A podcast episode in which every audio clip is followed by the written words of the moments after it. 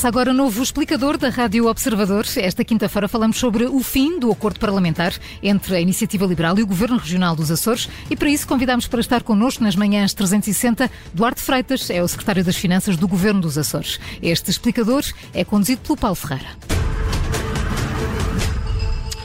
Muito bom dia, bem-vindo, Duarte Freitas, este explicador. Uh, começava por lhe perguntar se, enquanto Secretário das Finanças do Governo dos Açores, se sente corresponsável pelo fim uh, deste acordo que garantia o apoio do, da iniciativa liberal ao Governo Regional. Uh, bom dia, aos ouvintes da Rádio Observador. Olha, repare, há pouco mais de três meses nós tivemos o orçamento para 2023 aprovado pela maior maioria de sempre uh, desta legislatura, com 30 deputados, seis forças partidárias e mais um deputado independente. Havia duas linhas vermelhas da parte da iniciativa liberal em relação ao orçamento para 23. Era o endividamento zero uh, e era a privatização das Azores Airlines. Uh, esses, dois, uh, esses dois temas foram incluídos no orçamento. O orçamento tem endividamento líquido zero. A privatização das Azores Airlines está a seguir a bom ritmo, apesar de algumas peripécias mais, mais recentes, a razão pela qual uh, entendemos que não há qualquer, uh, não há nada de novo que possa justificar esta uh, decisão da iniciativa liberal. Mas, uh, na, ver na, verdade, uh, na verdade, a parte do governo, o governo está. A instabilidade, se existe, é do lado de, dos, dos, partidos e das, das pessoas que apoiavam esta coligação, apoiam a coligação, da parte do Governo continuamos coesos, estáveis e a cumprir aquilo que são os documentos matriciais da nossa governação, o programa do Governo e agora, neste caso, também o orçamento para 2023. Uhum. Deixe-me invocar uma das razões apontadas por Rui Rocha, o líder nacional da Iniciativa Liberal, eh, para, para este rompimento do acordo, que foi o recente aumento do, do ISP, o Imposto sobre os Produtos Petrolíferos nos Açores, eh, quando eh, a IEL defende, antes pelo contrário, uma redução de impostos. Não sente que isto pode ter sido a gota d'água que, que, que, fez não, não, repara, em primeiro lugar, não houve qualquer aumento do ISP. O que houve foi uma resolução em que alargou as margens face à instabilidade que existe nos mercados internacionais do fogo. Alargou as margens porque nos Açores nós temos os preços alterados mês a mês e não como no continente, que é à semana. E como é, como é mês a mês, para acomodar essa instabilidade para cima ou para baixo, alargamos as margens. Foi tão só isso, e portanto isso é mais uma desculpa de quem, por opção tática, quis agora demarcar-se da governação. Eh, que taticismo então é que aponta a IEL? Uh, isto é, o, o, o que é que estará então nos objetivos da IEL uh, romper este acordo uh, agora quando estamos a pouco mais do meio da, da, da, legislatura?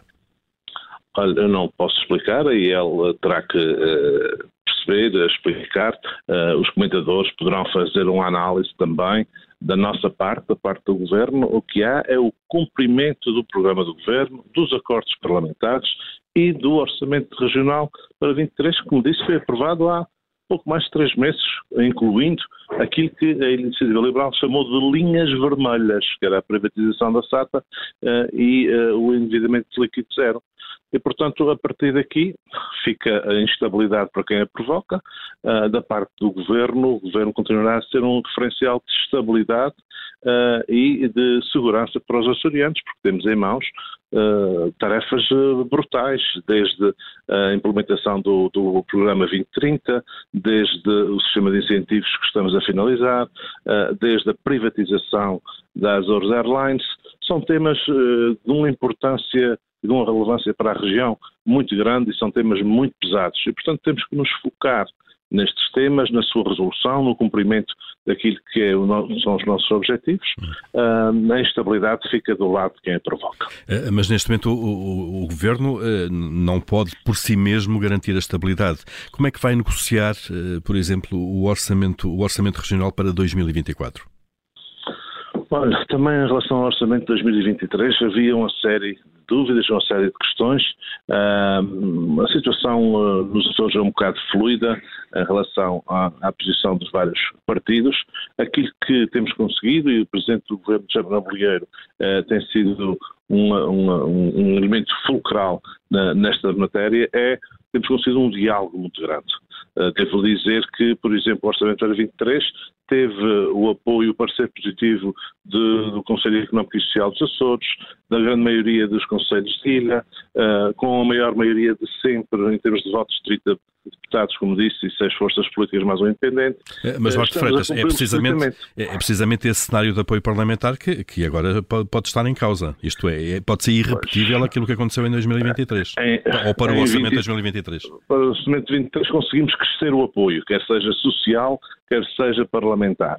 Uh, no orçamento de 24, pois naturalmente uh, apresentar-nos-emos com a mesma postura de diálogo, de compromisso uh, e especialmente com uh, a razão de ter ser o garante da estabilidade na região. Uh, vão negociar uh, pacotes de medidas ou medida a medida com, com o deputado da IEL, com o deputado independente que era do Chega, com o deputado do Chega para garantir a aprovação do Orçamento 2024? O Orçamento de 2024 terá que ser negociado tal como foi o de 23 uh, e os anteriores e já em 22 e agora em 23 todos os documentos que entram no Parlamento, como não há maiorias, têm que ser negociados. E é a arte da negociação e do consenso, é nessa arte que o Dr. José Manuel Bolheiro é mestre. Uh, e, e, tem uma humildade e uma capacidade de ouvir que resolve a grande maioria dos problemas pela sua autoridade conquistada também por esta via. Eduardo Freitas, ouvindo dá a ideia que pouco ou nada mudou com este rasgado acordo da IEL. É, é isso que sente? Bom, eh, em relação no plano parlamentar e no dia a dia parlamentar, eh, na verdade nós já tínhamos que negociar e articular diploma a diploma. Eh, para o orçamento regional, a mesma coisa. E, portanto, neste aspecto, não, da minha parte, que tem responsabilidades também nos assuntos parlamentares, não alterará muita coisa. Agora, os restantes partidos do Parlamento Regional irão decidir de que lado é que querem estar, se querem estar em estabilidade permanente ou se querem estar do lado da estabilidade que defende os açorianos. Eh, não seria para o PST eh, dos Açores eh, mais clarificador ir para eleições antecipadas e, clarificar de vez o quadro parlamentar? Poderia até ser mais clarificador para o PSD, mas o PSD e o governo de coligação têm um sentido de institucional muito forte. Repare, até podia ser interessante para estes partidos irem a eleições mais cedo, uh, mas uh, a privatização da SATA cairia e possivelmente, e é bom que isto fique bem claro, se a privatização da SATA caísse, possivelmente a SATA faliria, porque foi essa a herança que nos deixaram os governos socialistas, e que não cumpriríamos o compromisso com Bruxelas. Desde logo, se houvesse, se essa instabilidade provocasse eleições, poderia até ser bom para, para o PS e para os partidos da coligação, mas poderia ser fatal para a SATA, poderia ser fatal para o início da execução do, do, programa 2030, uh, eh, poderia ser fatal para o início do sistema de incentivos e para um conjunto de outros projetos muito profundos e vastos que são da maior importância para os Açores. Hum. E também a verdade é que os Açores têm, neste momento, há 20 meses consecutivos que crescem, temos a maior população empregada da história, o menor número de desempregados inscritos dos últimos 15 anos e, portanto, eh, uma taxa de inflação inferior à nacional, eh, com um endividamento zero para 2023 e com estas tarefas que temos entre mãos, aquilo que pudesse eventualmente ser bom partidariamente para o PSD ou para os partidos da coligação, não seria certamente bom para a região. E é isso que nós temos sempre em primeira linha de preocupação e, desde logo, garantida pela liderança inequívoca do Dr. José Manuel. Uh, uh, falou já várias vezes do, da questão da privatização uh, da SATA, da Era Açores, que teve um revés nos últimos dias. Sabemos que Luís Rodrigues, que dirigia a empresa, vem, vai, vai dirigir agora a TAP. o Governo Regional dos Açores também já fez o seu protesto público, se quiserem, em termos políticos, por não ter sido consultado previamente pelo Governo da República, que foi hum, apenas informado desta saída. Isto vem pôr em causa, de alguma forma, esta operação e o calendário da operação? Olha, eh, este governo tem, eh, tem se deparado ao longo da sua existência com enorme, inúmeras dificuldades. Uh, entrou em funções com a pandemia, a seguir enfrentou a situação que afeta toda a Europa e o mundo da guerra na Ucrânia, a espiral inflacionista, Um, naturalmente, a necessidade de diálogo e de concertação permanente. Um, agora que estávamos a começar a, nos passos finais da privatização, não da SATA Açores, mas sim da Azores Airlines, que é a companhia da SATA que faz voos para fora dos Açores, porque a SATA Açores, que faz voos internos, é a nossa menina dos olhos e é por isso, para salvá-la, que estamos, fizemos o compromisso com Bruxelas de vender a Azores Airlines. Neste momento o processo está a andar, o caderno de encargo está aprovado, uh, tivemos o revés do, do Presidente da de Administração uh, ir para a TAP, mas já resolvemos o assunto e já temos a indicação da nova Presidente, que transita do anterior Conselho de Administração, e vamos manter o objetivo e o ritmo uh, elevado que temos neste processo. Tem ideia da, da receita que, que, que a, esta privatização pode garantir e perguntava-lhe também que interessados é que se perfilam nesta operação.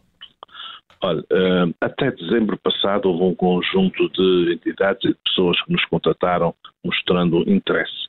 A partir do, do dia 31 de dezembro uh, não tivemos mais contactos por, por uh, opção do Governo da região. A partir do dia 1 de janeiro uh, o Governo da região não recebeu mais ninguém que quisesse falar da privatização da SATA, porque iríamos iniciar o processo brevemente e não queríamos que eu fosse maculado por nada em relação a esta matéria, por isso temos uma comissão técnica de acompanhamento e vamos ter também um júri à prova de bala para a sua análise dos concorrentes. Uh, por isso, uh, para nós o mais importante é encontrar uma solução. Não está em causa tanto o preço, uma solução que salvaguarde a Azores Airlines para o futuro e aquilo que ela representa para os Açores e que salvaguarda, eh, em, em última instância, a SATA Air Açores, que é aquela que dentro da região nos permite circular. E, e, que no fundo vai, vai ser essa holding, se quiser, a receber a receita da privatização, é isso? Vai reverter Sim, diretamente uh, para o, o Grupo SATA? O, o, primeiro passo do entendimento com Bruxelas foi fazer a reestruturação do Grupo SATA, criando uma holding. Esta holding é que, eh, desta holding depende a SATA Açores, a Azores Airlines ou a SATA Internacional. Uh, esta holding que uh, formalmente tem o processo de privatização uh, a decorrer. Uh, a venda das Azores, Airlines, ao SATA Internacional, como queiram, uh, vai permitir que todos nos foquemos nos objetivos, no objetivo fundamental que é a SATA Era Açores, que nos liga entre as ilhas, possa ter o seu futuro garantido com, com sucesso. Uhum. Uh, desta conversa resulta de facto que não está nas contas do Governo Regional uh, uma antecipação de calendário eleitoral e garantir a legislatura até ao fim. Acha que isso vai ser possível de facto?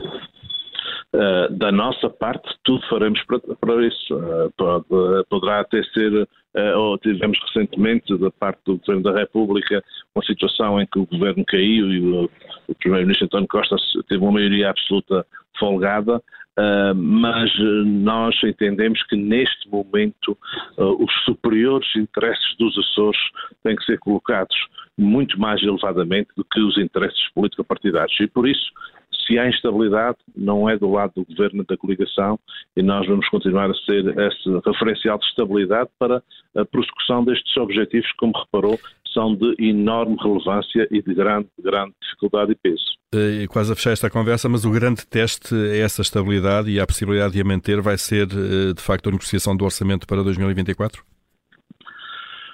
Sim, agora veremos se haverá eh, partidos a apresentarem uma moção de censura e se apresentarem essa moção de censura, naturalmente teremos que avaliar qual vai ser a postura de todos na defesa ou não da estabilidade da governação e desta, destes superiores interesses dos Açores. Uh, se uh, não houver moção de censura, naturalmente vamos negociar o orçamento para 2024, como temos negociado todos os dias, todos os documentos, uh, num processo que tem sido de grande riqueza e aprendizagem também, uh, e em que temos conseguido uh, encontrar soluções boas para a região. é bom lembrar, por exemplo, no caso da SATA, que a SATA tinha capitais próprios negativos de mais de 300 milhões de euros.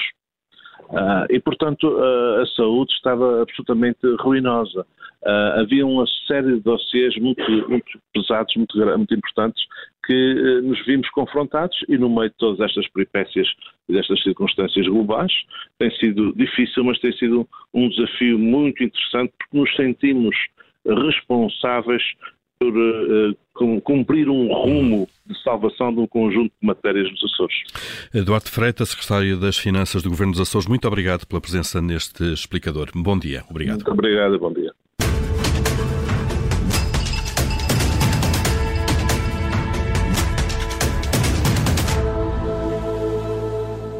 Rádio Observador.